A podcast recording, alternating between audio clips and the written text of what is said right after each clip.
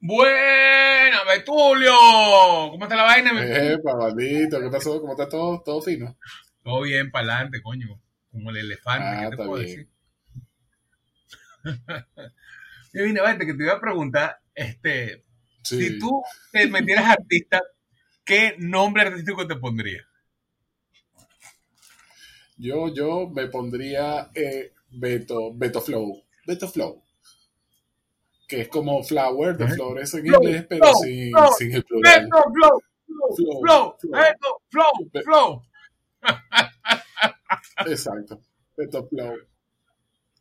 No, bueno, no sé, yo creo que yo me dejaría el Baldo Alessi porque me gusta mi, mi nombre y apellido. Además, está medio puteadito, pero bueno. Mira que yo tengo un primo lejano que se llama Jean Alessi. Alessi.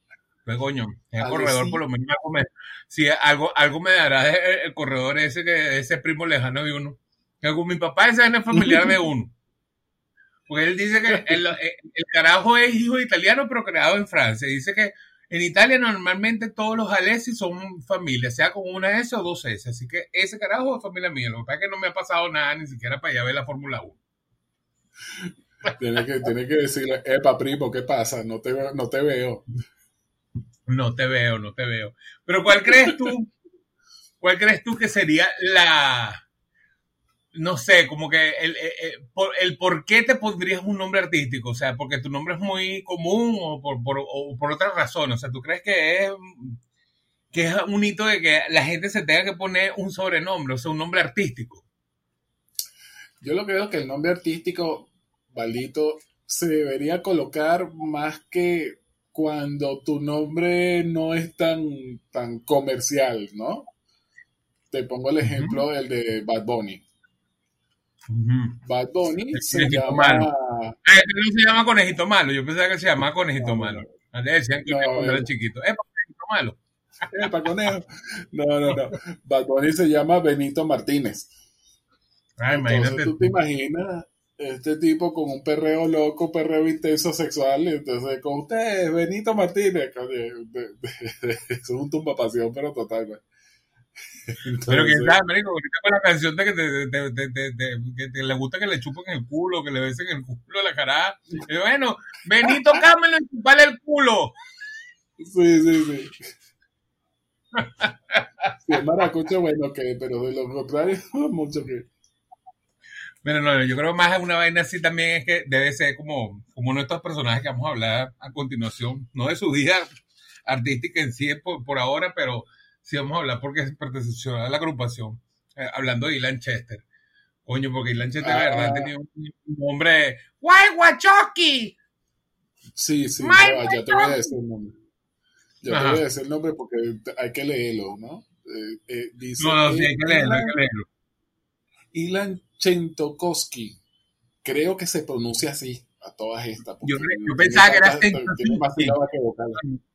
No, no, sí, sí, la vaina es que coño, definitivamente Ilan no podía llamarse, el carajo cuando salió a, su, a, a- a- a la palestra no se podía llamar ni esa vaina.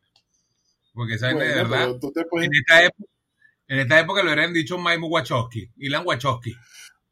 Bueno, imagínate tú, si tú tienes problemas con tu... que Valdo, Alessi, Alessio, Val- a- a- eh, imagínate este señor.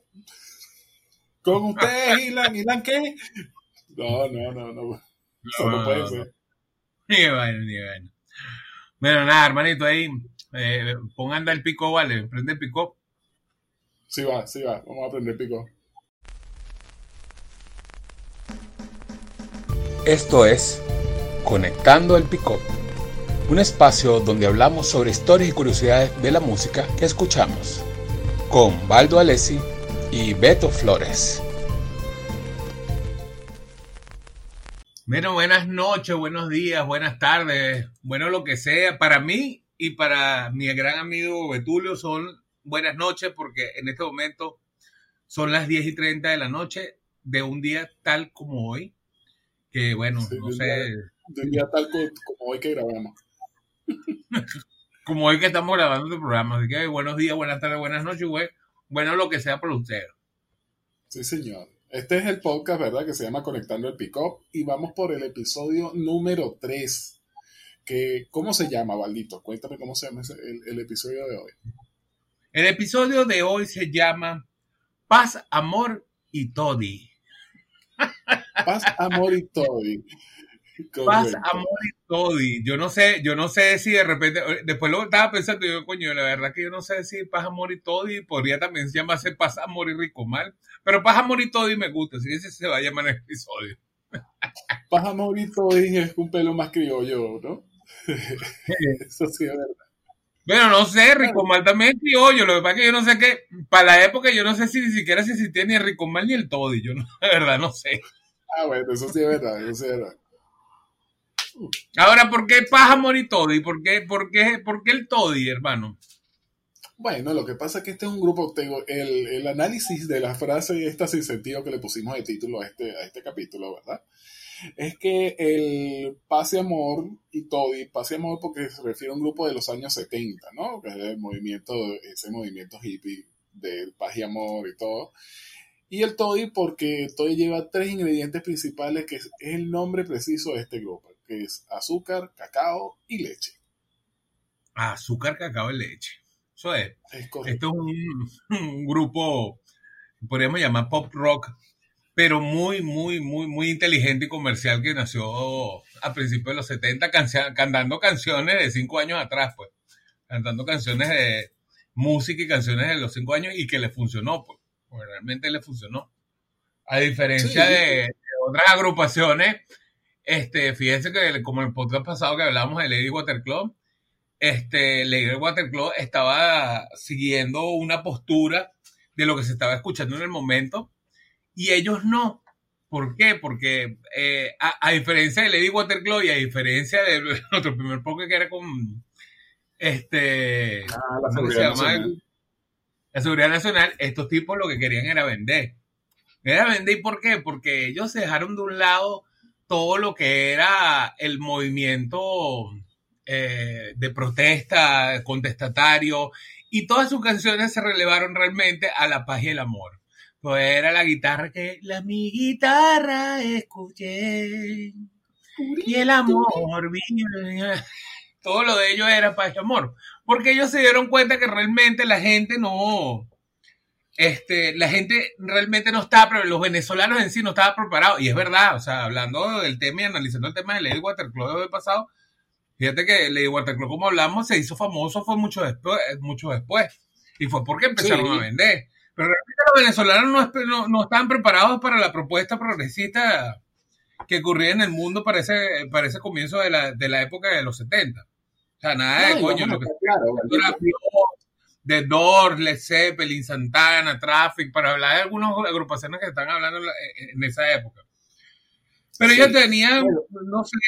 Ajá. No, y mira, Valito, vamos a estar claros, también eh, en esa época eh, Venezuela no tenía un público así cautivo de rock que digamos, ¿no? Entonces, ellos se tenían, ellos conociendo eso y conociendo que en Venezuela no era que se despreciaba, sino que era un grupo muy pequeño, ¿no? ellos decidieron suavizar, suavizar un poco y crear ese, bueno, no crear, sino unirse a esa tendencia del pop rock. De hecho, ellos son precursores prácticamente del pop rock. Y trabajaron con eso y le fue, le fue bien, pues, fueron muy famosos y hicieron su... Pero, pero, para, que, para que tú veas, a mí no me parece, a mí me parece que ellos, inclusive creo que eh, leyendo cosas de ellos, a mí me parece que ellos estaban más, más, más enfocados, porque creo que el, líder de esta banda, que ya vamos a comentar quién es, él que un momento lo comentó, que él realmente, él, lo que estaba era haciendo música de cinco años atrás, de lo que se escuchaba cinco años atrás. Estamos hablando de, lo, de, final, de mitad del 60, en los 65. Ajá. Porque era lo que, lo, que comercialmente se vendía y lo que se consumía, porque era lo que más se consumía, porque las masas era lo que más que escuchaba.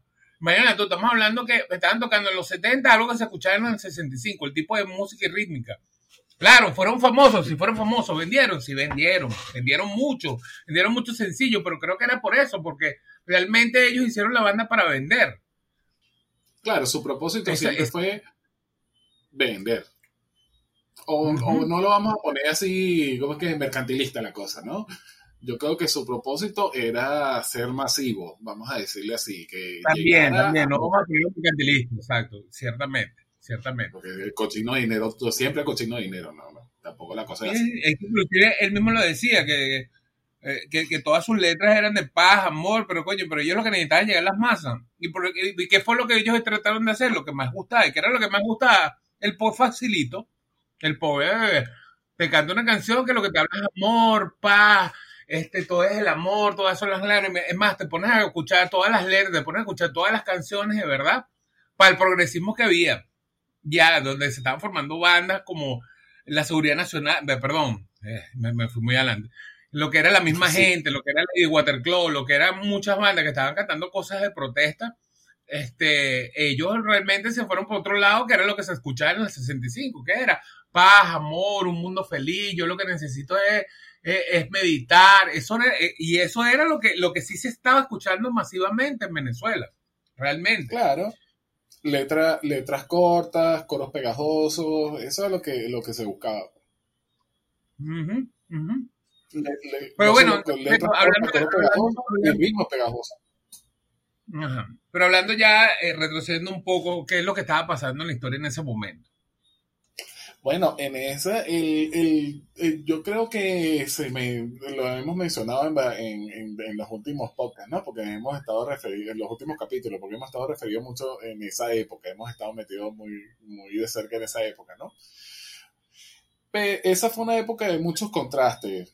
Eh, por un lado, bueno, había eh, fue una época también de muchos adelantos. el primer Boeing el 747 tuvo su primer vuelo, el Concorde, que fue el, el avión supersónico, tuvo su primer vuelo de prueba. Eh, a las guerras le estaban bajando dos, ya este, digamos que Estados Unidos ya le estaba montando el ojo a Latinoamérica, ojo, no montándole el ojo como si fuese ganado, sino montándole el ojo porque veía que era un posible mercado donde caerle, ¿no? Eh, para, para, bueno, para distintas, distintas inversiones. Se hizo el Festival Woodstock, también fue un año muy controvertido de muchas, de muchas cosas contrarias, ¿no? Por ejemplo, pues, eh, afuera había se celebró el festival el Woodstock, que fueron más de 300.000 personas. Eh, en Nueva York hubo una protesta, perdón, en Washington hubo una protesta que también hubo una catarra de gente y bueno, y aquí en Venezuela, entonces, por otra parte, todo, todo, el mundo pues pregonando libertad y aquí en Venezuela sacaron un artículo, el Nacional, en esa época que decía que bueno, que los hippies si no se cortan el pelo y la barba no tienen cédula. Oye, imagínate tú. Sí. Entonces, era un pelo contradictorio a la cosa, pero era la, la misma cuestión de, de, de, los años 70, ¿no? Eso, y, y, de hecho, eso se manifiesta mucho en, la, en, en lo que es la, las artes. Eh, el New York Times en los años 70 dice que el rock es un arte creativo y lo, y lo, y lo pone como una de las, de las manifestaciones de arte más importantes que tiene el mundo. Entonces ya como que las cosas empiezan a moverse de, de, de, una forma medio atropellada, pero se nota que hay evolución. Por eso fue que se surgieron todos esos géneros musicales como el funk, el punk, el reggae, y bueno, el eco music también salió, hay que, hay que anotarlo ahí porque estuvo ahí. También estuvo saliendo también en esa época la trova, eh, la protesta de la trova y tal. Fíjate que aquí en, esa, en esos años salió una, conductor que se llamaba Gloria Martín eh, y, me acuerdo que a ella le censuraron una canción que se llamaba Bachiller, pero, pero censurada porque, bueno, por la protesta, porque eso en contraposición a lo que estamos hablando de, de esta agrupación de azúcar, cacao y leche, eh, eh, había también su contraposición que era la gente que estaba protestando ya a, nivel de la calle. Pero Venezuela era otra cosa. Fíjate que en esa época, en los años 70, inclusive creo que en enero de ese año vino Stevie Wonder para Venezuela. Este, Todavía desgraciadamente estaban llegando bandas ah, de Brasil, de Estados Unidos. Todavía ciertamente había la, lo que era la represión al movimiento hippie, al movimiento de protesta, al movimiento tal, pero Venezuela se mantenía todavía, eh, no sé cómo llamarla, si era, si era esa pudencia, esa, e, e, esa no sé si es... Eh, que teníamos demasiado y, podíamos todavía traer gente de afuera. Pues. Sí, bueno, aquí vino, también vino Santana, por esa misma fecha, también. También, también vino Santana. Inclusive porque eh, el gusto, este, inclusive aquí en, ese año se, se, eh, creo que, que estrenó la película de gusto y todo vaina aquí, pero o sea, había un movimiento, todavía se podía, todavía el, comienzo de los 70 fue un año que todavía se, se, podía hacer cosas, había facilidad para hacer ciertas cosas. No, claro, porque no lo acuérdate también que estábamos en, la bonanza, ¿no? En la bonanza petrolera. Claro, claro, claro, en nuestra primera bonanza petrolera. Exacto. lo que veníamos. Pero bueno, ya, ya hablando ya fuera de la política, vamos a hablar de, esta agrupación. Pues azúcar, cacao y leche. Este, bueno, nada, eh, la, historia de estos hombres es que ellos, la mayoría, lo que era Edgar Quintero y Nerio, que eran dos hermanos, ellos tocaban para los Impalas. Resulta ser que eh, por versiones de los mismos Impalas, los Impalas tuvieron sus cosas, eh, creo que algo más personal, pues, o sea, era que muchos de ellos tenían que si cuatro años, tú sabes que la vida de bandas es muy difícil y cuatro años juntos entre giras, eh, promocionando discos y tenían sus problemas ya como banda, lo que les pasa a todas las bandas, que ya hay sus roces. Este, además tenían sus propios problemas personales y tuvieron la decisión de realmente los Impala de, de, acabar ya la sociedad con, e, con, ese club, con ese clan realmente de, de los Impala.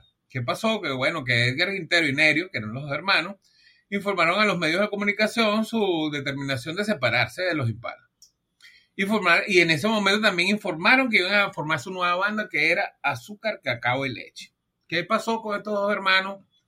Eh, Edgar y Nerio. Nada, buscaron a su tercer hermano, que era un hermano que tenía 18 años, que, tenía, que era, era Gabriel, Gabriel Quintero. Gabriel Quintero, sí que era que tocaba batería.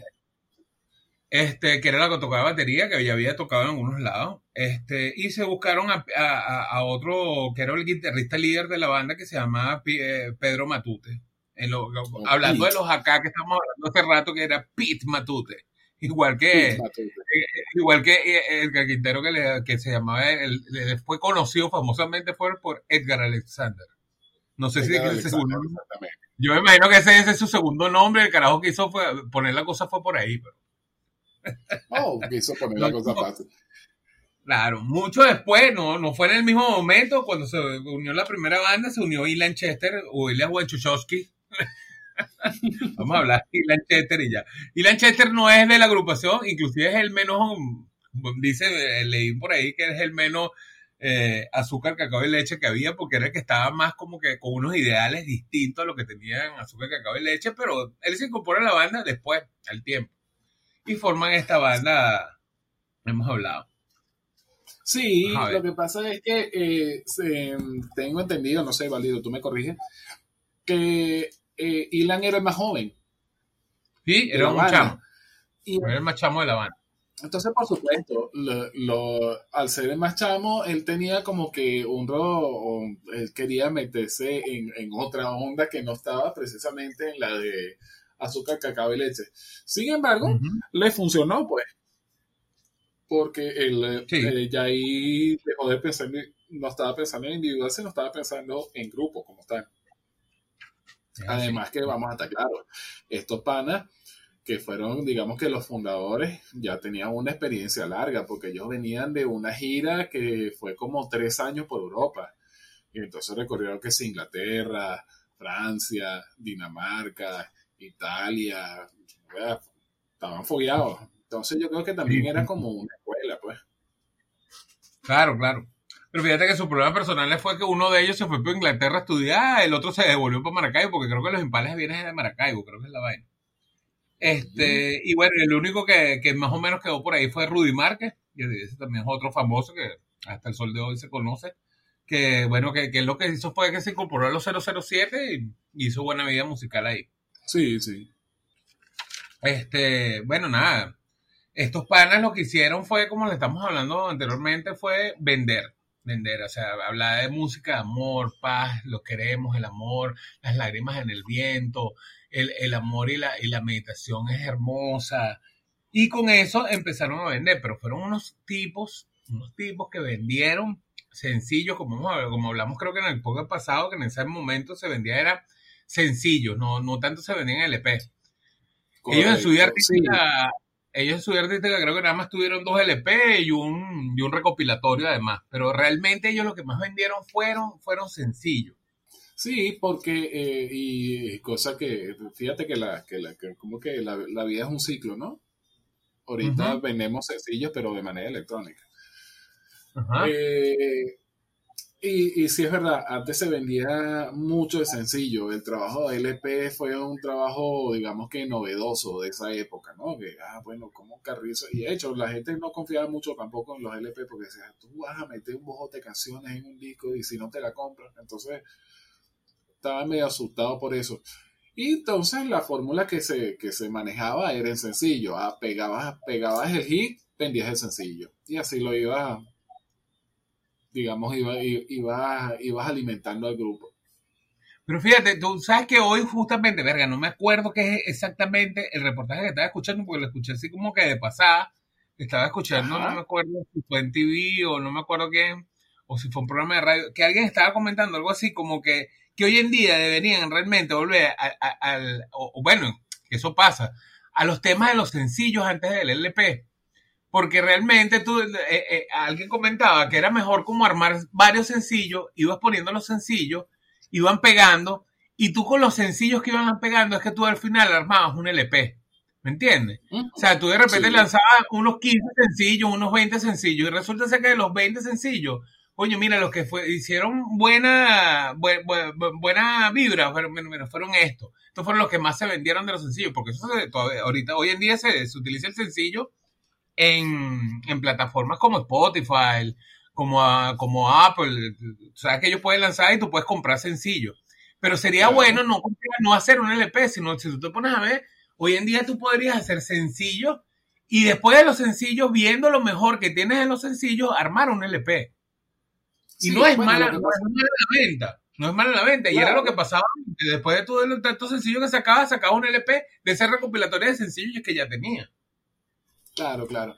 Lo que pasa es que eh, el ¿qué pasa? El LP al, se creó porque el artista mediante el LP podía sacar propuestas, ¿no? Eh, podía sacar, digamos, ah, bueno, en este, eh, este disco yo se lo dedico, por decir una cosa, este disco yo se lo dedico al amor. Entonces, ah, bueno, entonces como el disco se lo dedicaba al amor, toda la temática de, ese, de todas las canciones de ese disco iban dedicadas al amor.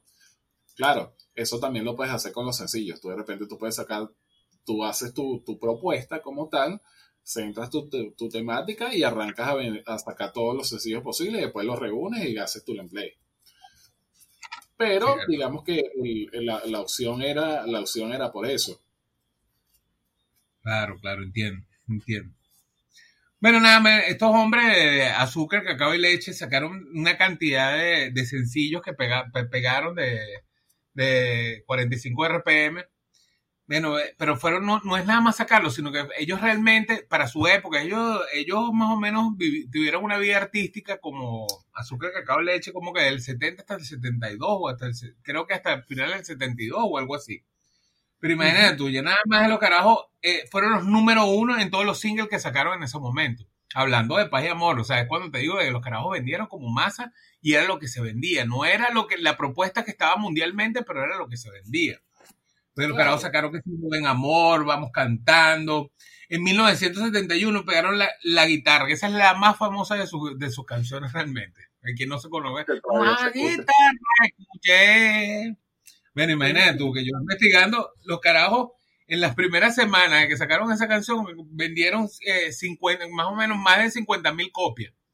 Y ya ellos cerraron Imagínate, ellos cerraron con 110 mil copias vendidas de ese single nada más. Y eso ah, fue el, el, el, primer mes que sacaron la vaina. Bueno, después de eso sacar, siguieron sacando temas que si tiempo de amar, palabras de amor, que no sé, todas estas canciones seguramente, la, bueno, lo, lo, los bejucos como nosotros que somos el 73 para adelante, más o menos escuchamos. Creo que si tiempo de amar, éramos, no es que, no es que, no es que éramos fanáticos de esto, pero sí lo llegamos a escuchar en un momento de nuestra vida, pues, Sí. porque, coño, en esa época yo estaba naciendo, pues. Bueno, nada, eh, los carajos realmente lo que estaban era en su nota de cantar en un mundo feliz con paz, amor y todo lo demás. Pues. Sí, Y de eso era lo que ese estaba. fue, ese fue su debut eh, discográfico. Eh, cuando eh, sacaron el, el- el- digamos, ellos sacaron ese sencillo y su primer, eh, su primer LP como tal, que se llama Azúcar, Cacao y Leche, ellos lo sacaron en el Ujú. 71. Y ahí estaba metido el tema de la guitarra, estaba metido el de gente, estaba metido Tiempo de Amar, que fueron, que bueno, que todavía, tú por ahí to- todavía a veces colocas una emisora eso, una emisora M y, y lo escuchas. Claro, claro. Sí, eso es una vaina que todavía tú escuchas, esa- la- lo de la guitarra y lo de Tiempo de Amar son unas canciones que todavía las pegan. Hay canciones que pegaron Sí. que se vendieron que jode, pero no se escucha tanto como la guitarra y Tiempo de Amar. Pero esos hombres, esos hombres con todo y todo, lo que se vendía, este, ganaron muchos premios, llegaron a ganar el Guaycaipuro de Oro, el Canaima de Oro, lograron inclusive un contrato con Venezolana de Televisión en un programa que se llama La, la Gran Revista de los Jóvenes. Es una, una- un programa de esos juveniles que, que, que sacaba Venezolana de Televisión en su época. Ajá. Y bueno, nada, en el 71 sacaron su primer LP. Era, era un programa dedicado ya- a, a target juvenil, de hecho. Ajá, ajá, ajá. Bueno, nada, estos como estamos hablando, en su vida artística sacaron dos LP, eh, dos o tres LP, ya no me acuerdo, creo que fue- fueron dos o tres LP. Bueno, no, en No, su época creo no. que sacaron dos L- un LP y un Sacaron- recopilatorio, dos LP. No, sacaron dos LP y un recopilatorio. El segundo fue, tiene un nombre más original que el primero, se llama Azúcar, Cacao y Leche Volumen 2. Eh, se Sí, salió en el original. 72. Y el tercero, se, y, y el de los grandes éxitos, además, Azúcar, Cacao y Leche y los grandes éxitos. Exacto. Pero ahí colocan a este, al, al- líder, que es Edgar Alexander, se coloca, o sea, se, se pone como líder en ese recopilatorio. De hecho, el disco creo que se llama Los más, los, los más grandes éxitos de Edgar Alexander y Azúcar, Cacao y Leche. Ah, sí, creo que yo en estos días estaba buscando música de ellos en YouTube y salía Edgar Alexander con, con azúcar, cacao y leche. Yo, ah, entonces son arrechos, pues. Sí, sí, ahí ya, ya era, ya no, ya no era azúcar, cacao y leche, era Edgar Alexander y sus acompañantes. Sí, algo así, algo así. Bueno, pero que lo que pasa es que Edgar Alexander tenía ya sus ambiciones, inclusive él creo que después de salir o antes de salir de azúcar, cacao y leche, este, creo que él estaba ya como productor o algo así. No sé, por, por, por ahí andaba la cosa. Era que se había metido a productor de una discográfica, o creo que era la discoteca, se llamaba la discográfica. No, y también él fue, él tuvo un tiempo que él era, que él inició una carrera de solista también.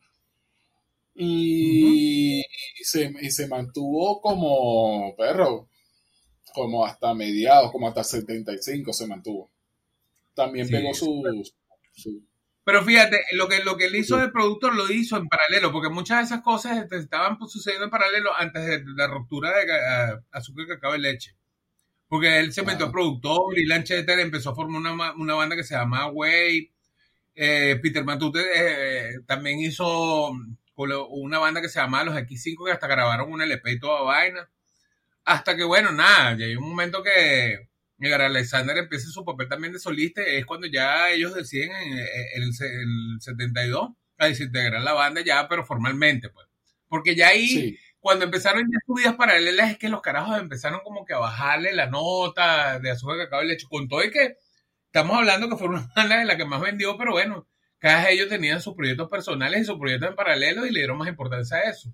Como que bueno, ya lo que íbamos a sacar, lo sacamos aquí. Exacto. Ya, ya recuperamos los reales que nos gastamos en Europa, así que ya. Oye, vale, vale, tú sí hablas feo, vale. No, yo no sé, yo no dije nada de lo de Europa, eso lo dijiste tú, tú estás pegado con la de Europa, tú te quieres ir por Europa y no me estás diciendo un coño. Que esta vaina la grabamos en línea, que todavía en Europa, bueno, vamos a decir en Venezuela que yo sigo aquí, esta vaina se sigue escuchando así. tranquilo, Valito, tranquilo. Eh, no, entonces, sí, cada quien tomó su rumbo. Entonces, como cada quien tomó su rumbo, eh, la, la banda ya empezó como a menos, empezó a, no, no tanto a decaer, porque siempre fue, siempre fue exitosa, pero ya los integrantes empezaron a tener sus propios proyectos, pues. De, hecho, este, que es lo que estábamos hablando, de Lanchester, eh, ya bueno, empezó a buscar otras, otras propuestas y de hecho abrió otros grupos hasta que él se hizo solista en los 80, que se, bueno, con, el uno por uno hizo desastre. Hasta lo que conocemos hoy como el Lanchester. Creo que le convino lo del uno por uno. Realmente fue uno de los artistas que se, que, que se vio, ¿cómo se llama? Que aprovechó ese uno por uno para hacerse famoso como varios artistas en los 80. Sí, sí, sí. Y bueno, y se volvió ícono después de eso, prácticamente. Prácticamente, sí, la es un ícono de canción, pues. Los retiros de Ilan, porque Ilan tiene los 50.000 retiros, pues que se ha ido 50.000 veces. Estamos hablando ahorita mucho de Ilan porque realmente no vamos a un pocas de Ilan, olvídense de esa vaina. Sí, sí. Tenemos que dividirlo, lo podemos dividir así, por época, bueno. Así que le estamos haciendo medio un resumen de la vida de Ilan. Le estamos haciendo un medio resumen de la vida de Ilan. El, retiro eterno, se llama. Sí, sí, no, le ponemos. Y Lanchester, retorno 1. Entonces, eso es un capítulo. Después, y Lanchester, retorno 2. Entonces, ese es otro capítulo. Y así vamos a montar. Pues sí, vale. Eh, eh, creo que esto es una banda que, mira, eh, ya, lo prometido es deuda. Esto es una banda que tiene más de un disco. Tenía dos es discos. Correcto. Nosotros lo, que, Este- lo que prometemos lo cumplimos. Dijimos que íbamos a traer una banda que haya grabado más de un disco. Esta grabó. Es más, creo que el próximo, inclusive creo que el próximo programa nos vamos a pasar porque vamos a hablar de una banda que no sé cuántos discos tiene, pero tiene mucho más de 10. sí, sí, sí. Es así, eso sí es verdad. Pero bueno, nada. Como estamos hablando, Azúcar Cacao y Leche fue una banda que, de verdad, fue ícono. Como decimos, cantaron para las masas, hicieron música para las masas, sacaron dinero de las masas, eh, amasaron su masa, no hicieron arepa, pero hicieron bastante toddy. Exacto. Mira, tú sabes que otra de las cosas que fue en, ya te voy a decir, porque eso lo, lo, lo, lo verifiqué así por encimita, ¿no? En 2015, ¿no? Un año antes de que se muriera Edgar Alexander, ellos juntaron, o sea, ar- rearmaron el grupo, pero en este caso lo, Edgar Alexander, con, en conjunto con su hijo, con Nerio y Gabriel, apareció en un programa que era el programa este que dirige Paul Gilman. El hecho en Venezuela, creo que se llama, rock hecho en Venezuela. Eh, no, eh, Cultura Rock, que se llama. Ah, Cultura Rock, creo que es la vaina. Ajá. Y ahí ellos hicieron una reagrupación de, de lo que era azúcar, cacao y leche. Y lo, Pero, ahora pero lo iba- Ajá, dime, dime. Ajá. Termina la idea. Ah, bueno, que entonces ellos iban a darle como otro nombre, ¿no? Que era AC slash Y ese no era una vaina. Ah, AC ok. ¿Y slash por qué la Y? YL. Eh, ¿Y por qué azúcar, cacao? Ah, y azúcar, leche. cacao, Ajá. Ah, está bien. Bueno, pero Sí. si tú te pones a, ver la cosa, esa vaina fue más una banda familiar que otra cosa, porque, porque lo que era todos los quinteros estaban metidos ahí. Eso es así como nuestro Sí. gran amigo Walter que tiene, bueno, los Cenesis. Eso son Cenesis todo. Ah, que un salud. invitado. Saludos al pana Walter, coño. Espero que nos estés escuchando. No sé si nos estás escuchando, si no, bueno. Igual te queremos mucho. Son como los Cenesis. Sí. Para tener otros músicos, de repente tendrán de invitados, tendrán un músico en la palestra, pero son Cenesis. Así pasó con los Sí, quinteros. Los carajos eran Oye. los tres hermanos, eran dos hermanos, y bueno, ¿qué, hacemos ahora? Bueno, vamos a meter al baterista. ¿Quién es? Bueno, mi hermanito menor de 18 años, bueno, menor no, hermano menor de él, no menor de edad de 18 años que él es baterista y ha tocado, sí, vale, él ha tenido experiencias con unas bandas ahí en los Estados Unidos y vaina. Pero termina siendo los quinteros. Entonces, al final, si, refor- si reunieron esa nueva agrupación o reorganizaron, me imagino que con los nietos, con los, con los hijos, con los nietos, con la vaina, es normal porque termina siendo de la familia. Pues me imagino que en esa agrupación no metieron al hijo de Lee Chester, pues. No, no, no. No, eh, la metieron, metieron, este, Edgar Alexander junto con su hijo formó ese grupo en el 2015. Claro, al año siguiente se murió. Y se presentaron en el Teatro de la Ópera de Maracay. se presentaban en el programa este, en el programa Cultura Rock, que es el programa que dirigía, que bueno, que conduce eh, este Paul Gilman. ¿Todavía existe ese programa? Ni idea, ni idea. Ah, yo así, yo, yo sí te debo confesar que a pesar de que Paul Gilman es como que un ícono pues en la parte de rock aquí, que un representante. Yo no, nunca me nunca, nunca me le sentí así ese, ese agrado por, por, por Paul Gilman. No vamos a hablar de política, Beto. Ya te dije que no íbamos a hablar de política. No, no, no, política. Música, pues. No, no. Yo creo que Paul Gilman igual. Ojo, no es Paul Gilman. Yo no voy a hablar de Paul Gilman porque realmente no es Paul Gilman. Yo hablo de Resistencia como banda. Creo que Resistencia, igual que igual que, que la otra banda, que su banda de competencia. Ay, se me fue el nombre de la otra banda. Este. Eh, Resistencia. ¿Ah? Resistencia. No, no, no, era Resistencia y, y, Arcángel. Eran esas dos bandas como banda. Arcángel es que se llamaba la, la banda de, de, Paul Gilman, perdón. Coño, me van a matar. Y Resistencia como banda, o sea, se yo las ojo, voy a hablar personalmente, las respeto como ícono de lo que era el rock en español. O sea, el rock que se estaba haciendo, el rock, el heavy metal, el rock pesado que se estaba empezando a hacer en español, porque es difícil, realmente llegar al rock, en, el rock pesado en español es difícil. Y siendo unos carajos que en su época pudieron tener una, una gran competencia de dos emisoras de radio que eran, eh, uno era de una emisora, el otro era otra emisora de radio, y resulta ser que los carajos eran tendencias en esas dos emisoras de radio, teniendo un rock nacional, uno como llamaba, el rock de, el rock nacional y el rock de, de, Venezuela, no me acuerdo cómo era la cosa que te lo comenté la otra vez. O sea, se les respeta. Ahora, ya de ahí a decirme que yo escucho, porque bueno, sí, escuché una canciones de, del disco ese que habla de, de, de los espantos aquí de Venezuela. Que son interesantes. Ajá. Pero, pero de verdad decirte que me sé canciones de Paul Gilman o de Resistencia, no tampoco es el género que yo, más allá de que no es porque, ojo, no es porque sea Paul Gilman, no, no es porque sea Arcángel, no es porque sea, sino que realmente nunca me ha llamado la atención a mí, personalmente, el rock en español, el rock pesado en español. A mí sí me gusta, me encanta el rock español, pero el rock, el heavy metal, el thrash metal en español nunca me ha llamado la atención, porque pienso, realmente se me dificulta o no, no, no, no me agrada tanto, pues. Exacto. Pero eso es personal, pero eso es personal. No es que digas lo que sea bueno o que sea malo, no es mi postura. Sí, era, era algo, bueno, por lo, que, por lo menos lo que es por, mi parte, no, no me gusta el rock pesado en español. Exacto, exacto. En inglés lo, tolero más. Bueno, nos fuimos del tema para otra gente que no tenían que hacer, pero bueno, hicimos la aclaratoria, igual los queremos. Te quiero, Walter.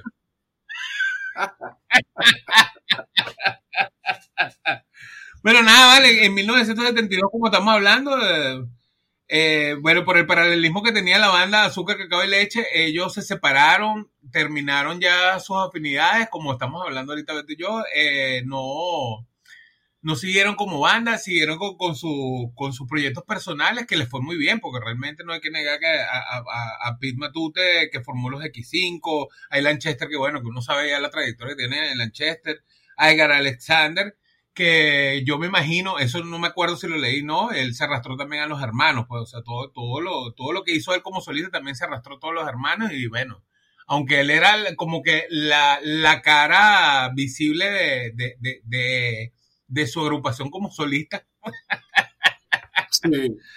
Grupo de yo solo, este, sus hermanos acompañaron porque bueno, pues eso eran familia y, y realmente se le, se les reconoce lo, lo, lo, que hemos hablado, o sea, la venta, de cómo vender las masas, aunque él mismo decía lo que dije un principio, eso creo que son palabras inclusive de él, eso de que para él fue buscar eh, hacer canciones de cinco años atrás de Amor y Paz, era algo que él lo, lo, hizo, lo hicieron a propósito, porque era lo que se estaba vendiendo y era lo que las masas estaban escuchando y, y lo que las masas consumían. pero fue una propuesta inteligencia, eh, o sea, no lo vamos a negar, fue inteligente de su parte. Y bueno, y son lo que son hoy en día, como estamos hablando, y esa es una banda que hoy en día todavía, quien no conoce la guitarrita? Bueno, a lo mejor los millennials no, y discúlpenme los millennials, no me estoy metiendo con ustedes, sino que realmente a lo mejor no lo conocen, pues. Ya no, no puedo hacer Claro. con ustedes. No, Pero eh, seguramente en un momento habrán escuchado una canción o alguna vez le habrán puesto la guitarrita y seguramente lo escucharán. De todos modos, ahí le dejamos en el Telegram y en, en el Twitter, que lo tenemos ahí activo, le dejaremos las canciones, de, algunas canciones, entre ellas, por supuesto, la guitarrita, que fue una de las que más vendió, tenés que escucharle. Y algún, algún milenio que nos esté escuchando. Iba a decir Sí. milenia a mi amiga Rebeca, pero que ya Rebeca está vieja. Entonces, no. Ya hoy cumplió años, feliz cumpleaños Rebeca. Feliz Pero cumpleaños, feliz cumpleaños Rebeca, que está, que está cumpliendo años justamente hoy que grabamos. Bueno, Eh, y, y sí, sí, en el Telegram ponemos, ponemos material de- del grupo que estamos hablando, hablando hoy para compartir, pues. Ah, tenemos canal de Twitter. También, ah, también tenemos la noticia de que sonamos en Google Podcast. Ya salió el primer capítulo. es verdad. Es verdad. Ya lo escuché, ya es la tercera vez que escucho el podcast porque ya lo escuché por casi todas las plataformas. Lo escuché cuando hicimos la edición, lo escuché cuando subió el podcast en, en Anchor y ahora lo escuché en estos días en Google Podcast porque quería ver, coño, mira, ya salió y me puse a escucharlo otra vez. Soy fiebre porque Ah, es mío. Bueno, ¿cuál es el pedo? ¿Cuál es el pedo? Es mío. Yo lo escucho la vez que me dé la gana. Y me critico yo mismo. Sí, mierda, está bien, no importa. Dice, no me llevo la pelota y no juego más. Mira, eh, sí, eh, pues con apoyate un poco en lo que estaba diciendo, Valito, sí es verdad, ellos cerraron, eh, ellos, la, tú dices que es 72, yo, yo, también, yo estaba leyendo también por ahí que fue en el 73 más bien, ¿no? Pero bueno, puede ser finales de 72, inicio de 73, o puede ser entre Sí, 72 Lo que comentarios. pasa es que creo que, más allá de eso, Eso. disculpa que te es que creo que yo lo que le dije es que a raíz de, de eso de los proyectos en paralelos, ellos ya estaban como que difuminándose. A lo mejor si fue en el Exacto. 73, a lo mejor si fue en el 73 que terminaron como formalmente. Ojo, pero yo lo que investigué fue que ellos se empezaron a difuminar ya en el 72 con el paralelismo que tenían de, de sus otros proyectos eh, personales cada uno. Exacto. Y sí, y sí, Edgar Alexander agarró su carrera como, como solista eh, y Lanchester eh, mantuvo su continuidad con varios, con varios grupos, el grupo Guay, eh, Melao también estuvo metido en, ese, en esos grupos de Lanchester. Gabriel Quintero no se fue con, con el hermano, se fue con un grupo que se llama Grupo Bacro. Bacro. Y, ajá. Y el, Ajá. y este Pete Matute estuvo en varios, en varios grupos. Había uno que se llamaba Siete Cuero, de hecho, uno de los grupos que estaba, que, que, estuvo él. Ah, imagínate, no, ese no lo, hasta ahí no había, no había investigado. Está bien. No, bueno, eh, una acotación de Lanchester para seguir hablando, porque como ya dijimos, no vamos a hacer un podcast de Lanchester. Eh, esto sí es una anécdota. Este, no, y Lanchester fue tanto, tanto, tanto el boom que hizo que el carajo, era un buen tecladista, un buen pianista. Este, yo me acuerdo, bueno, yo me acuerdo, no, mi papá le tenía alquilado en Parque Cristal un local a, a Lanchester donde vendía teclado. Tenía un, una, una, ¿cómo que se llama esto? Una franquicia donde él le estaba vendiendo teclados. Y mi papá le, le- le alquiló a Lanchester, no, a Lanchester directamente no, a, a uno de, de, sus empleados. o a compañía. una compañía, compañía pero que era de él. Pero era de él, era de él, era de él. Mm, tú. Que fue el más productivo, el de más dinero, eh, realmente abarcó a la final. Eh, bueno, hermano. Bueno, hermano. De- de fue lo que le dejó a Krishna Krishna Hare. Krishna Krishna Hare, bájese aquí de la mulecha. Sí, ese, ese, ese es el que de la, de, de la raza que es de plata, como dice.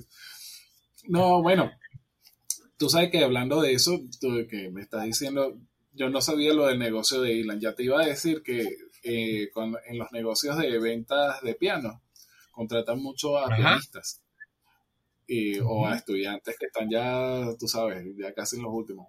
Porque hay mucha gente que quiere comprar piano y bueno, ah, yo quiero aprender, yo quiero tener un piano en mi casa, ajá, pero ¿cómo sonará el piano? Entonces se buscan a la- a- al estudiante, tócate una ahí y entonces el señor se toca una pieza y prueba en el piano.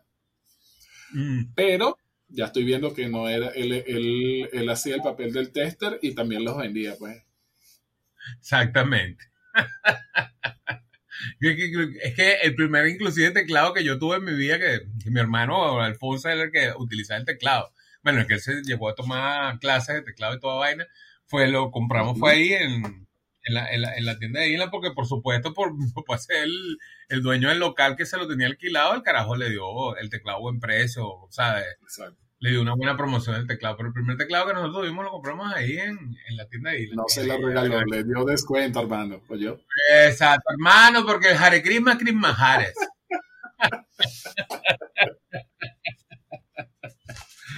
Bueno, hermano, yo creo que ya, aunque este son un grupo, una agrupación que tuvo más de un LP, tuvo dos, pero creo que no podemos hablar más de ellos, darle la, eh, no sé, como las felicitaciones por, por, por su mundo artístico que tuvieron. Fue una buena banda de pop, o sea, fue un ícono de su momento, el- de entre el 70 y el 73, este, Sí. pero De creo hecho, que ya... eh, es, un, es como una- un precedente para, para muchas bandas de que a partir de ahí empezaron con esa, con esa nota del pop rock, pues. Pero para que tú veas, fíjate, fíjate que a lo mejor no, bueno, el pop rock sí tanto, no tanto por las letras, porque como te digo, en esa época ya estaba empezando la protesta. Fíjate que yo estaba escuchando canciones de, de ellos. Y, y, entre escuchando las canciones, tú- la- las melodías, la, la música en sí, me acordó mucho a Sui Generis en su, en su momento. Sui Generis, eh, la agrupación que tuvo Charlie García en sus inicios. Una agrupación que tenía en su inicio. Y tú te pones a ver la música, pero claro, escuchas la música, pero cuando escuchas la letra empiezas a ver como la distorsión, pues.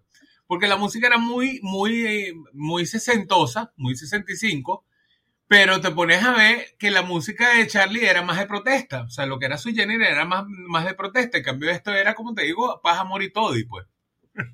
Ajá, sí. Pero- Este y todo, y era así. Pero sí, sí, claro, claro, claro. Dieron un, como que una apertura al pop rock de lo, del momento. Bueno, pop rock no, porque realmente yo sigo pensando que ellos eran como un pop muy 65, como digo, como dicen ellos, que ellos lo, lo, lo acoplaron a los 70 para que, escucharon, para que se escuchara un poco de más pop rock, pero si te pones a ver la base, era un, un rock realmente de, de eso de los 60, de los 65, que, que era menos, era un Sí. poquito menos rockabilly, aunque tenía sus solos de guitarra, tenía, tenía No, ciertos aspectos musicales. Era lo que te estaba diciendo, maldito. Son, son melo- melodías cortas, eh, coros, coros que, se, que, son pe- que son pegajosos, eh, armonías simples, cosas que eh, ayudaban a que la gente se aprendiera rápido la canción y que, pues, y que por ende la canción que fuese fuera algo pegajoso, para que, que fuera algo Exacto. pegajoso para que la gente fuera repetitivo y vamos a bailarlo y bueno. Pero sí, bueno, creo que ya no nos queda más de hablar de ello. Este, y bueno, se ha concluido creo que nuestro tercer eh, episodio Nuestro de. Podcast.